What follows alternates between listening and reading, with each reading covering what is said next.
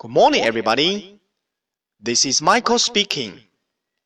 Welcome to Human Spoken English Online. 各位早安，我是 Michael 老师，欢迎来到乐成红线上口语团 A 组，Day three hundred and fifty-eight. Here we go. 小美是一名喜欢炫耀的同学，比如说炫耀自己的衣服。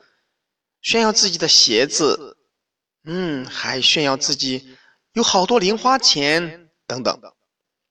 嘿，听，他又在向小新炫耀什么呢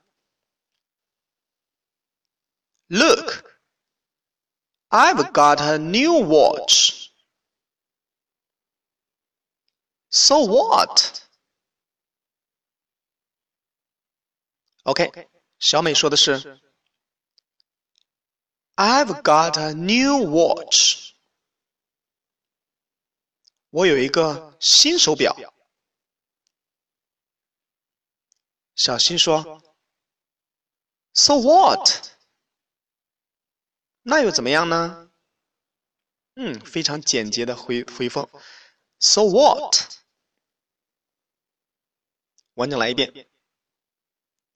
Look, I've got a new watch.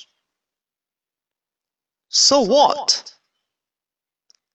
相关的单词有：look，看；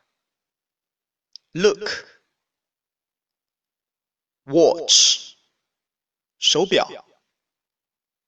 watch。That's all for today. See you next time.